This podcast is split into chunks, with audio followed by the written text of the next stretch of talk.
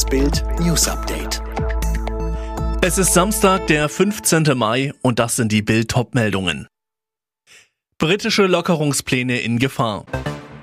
Harry bricht endgültig mit der Queen und Charles. UN-Sicherheitsrat befasst sich morgen mit Nahostkonflikt. Boris Johnson warnt vor den Gefahren der Coronavirus-Mutante B16172.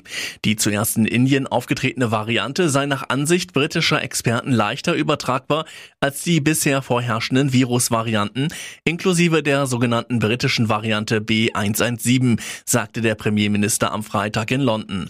Noch sei nicht klar, um wie viel schneller sich die Variante verbreite. Im schlimmsten Fall stunden dem Land schwere Entscheidungen bevor. Heißt, eine extreme Verbreitung könnte die Pläne für eine komplette Aufhebung der Corona-Beschränkungen gefährden. Man werde abwarten müssen, ob sich der Termin im Juni noch halten lasse, sagte Johnson. Die ab Montag geplanten leichten Lockerungen dürften dagegen stattfinden. Johnson verkündete aber auch eine gute Nachricht. Es gibt keine Hinweise darauf, dass die Impfstoffe weniger wirksam sind. Großbritannien werde daher das Impfprogramm für die über 50-Jährigen forcieren. Gleichzeitig sei es wichtiger denn je, dass sich die Menschen zweimal impfen ließen.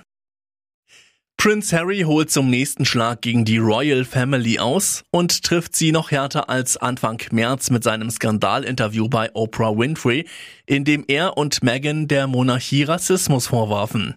Dieses Mal legt Harry die Handschuhe ab, attackiert seinen Vater und sogar die Queen.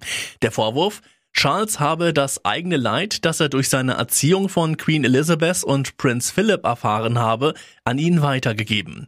Harry im US-Podcast Armchair Expert über seinen Vater. Es hängt mit seinen Eltern zusammen, was bedeutet, dass er mich so behandelt hat, wie er behandelt wurde.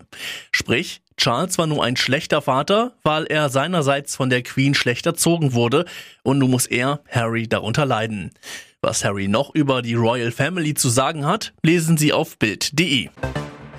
Die Gewalt im Nahen Osten reißt nicht ab. Auch in der Nacht flogen wieder Raketen zwischen Israel und dem Gazastreifen.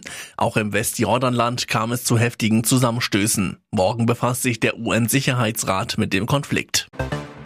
Christian Lindner bleibt auch in den kommenden zwei Jahren der Parteivorsitzende der FDP. Mit 93 Prozent der Delegiertenstimmen ist er beim digitalen Bundesparteitag wiedergewählt worden. Gleichzeitig ist er damit auch Spitzenkandidat seiner Partei für die Bundestagswahl. China ist zum ersten Mal auf dem Mars gelandet. Eine Marssonde der Volksrepublik setzte am frühen Morgen auf der Oberfläche auf, berichten chinesische Staatsmedien. Bisher hatten es nur die USA geschafft, Fahrzeuge auf dem roten Planeten landen zu lassen. In der Fußball-Bundesliga steht der vorletzte Spieltag an. Vor allem im Abstiegskampf wird es spannend. Heute könnte es den vorletzten Köln erwischen. Sollte der FC sein Auswärtsspiel gegen Hertha BSC nicht gewinnen, dann können Bremen und Bielefeld mit Siegen uneinholbar davonziehen. Alle weiteren News und die neuesten Entwicklungen zu den Top-Themen gibt's jetzt und rund um die Uhr online auf Bild.de.